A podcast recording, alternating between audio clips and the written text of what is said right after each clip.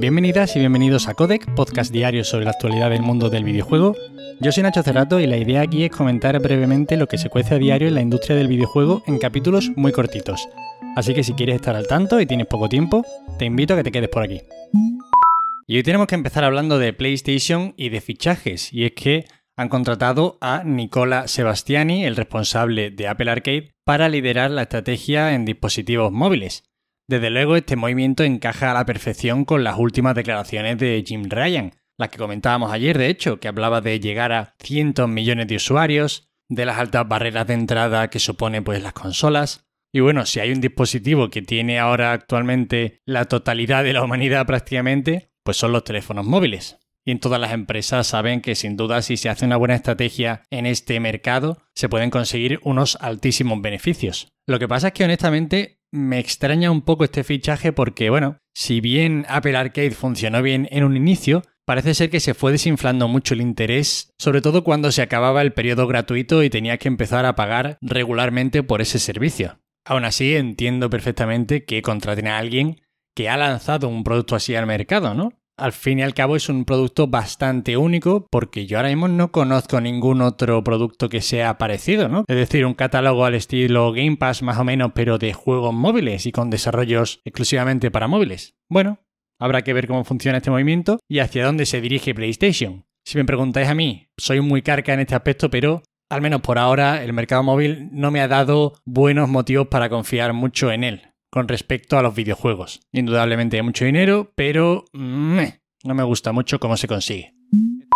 Conocemos nuevos detalles de About, el próximo gran proyecto de Obsidian, y la verdad es que yo a este es de los títulos a los que más ganas le tengo de cara al futuro. Confío muchísimo en Obsidian.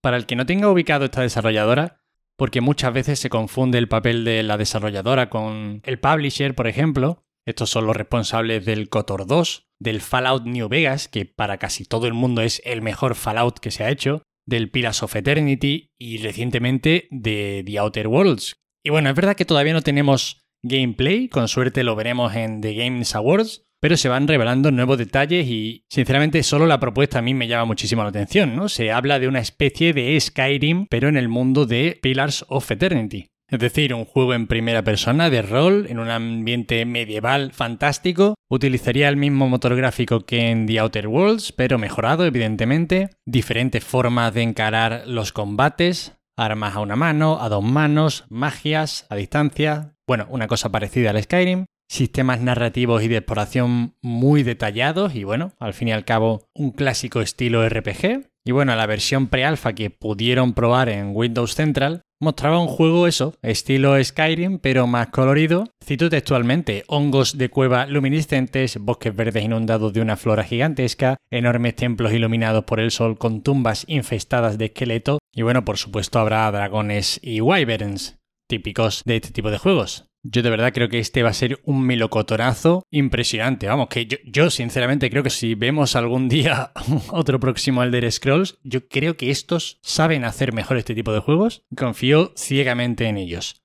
Este será exclusivo de PC y Xbox, al menos por ahora, y sin duda es uno de los estudios más prometedores de los que ha adquirido Microsoft. Porque encima parece que Microsoft está haciendo muy bien este aspecto de comprar estudios, pero no meterse en lo que quieren hacer y no fastidiar mucho la forma de trabajar que tienen estudios que han funcionado ya bien anteriormente. Precisamente durante estos días se ha hablado de una noticia de que Obsidian pudo ser comprada por otra gran compañía antes de ser comprados por Microsoft y que el detonante de que no se llevara a cabo esa compra fue que parecía que la compra estaba más justificada como una forma de contratar personal ya filtrado ¿no? y cualificado, pero ir poniéndolo en diferentes proyectos y desde Microsoft, pues simplemente les ofrecieron una financiación, una forma de dormir por las noches, pero ellos seguirían con su estudio trabajando en lo que creían.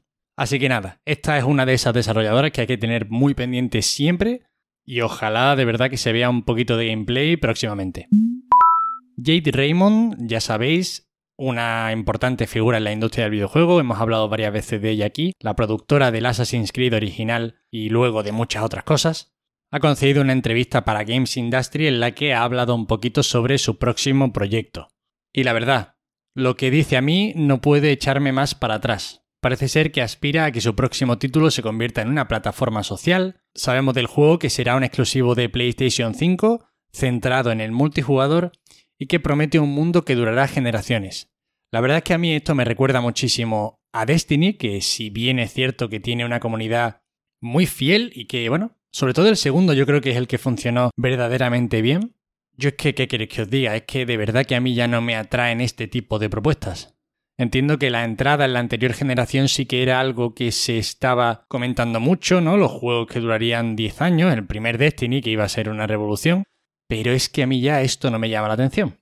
Raymond también habla de que parte de este desarrollo y de estas ideas nacen de, bueno, de lo que hemos vivido durante la pandemia y de cómo se han buscado esos espacios y esas comunidades a través de Internet y lo importante que ha sido el papel que han jugado los videojuegos online durante estos confinamientos. Desde luego, no le quito la razón en cuanto a esto, y bueno, en cualquier caso habrá que ver qué es lo que hace porque puede salir un muy buen proyecto, sea multijugador o no.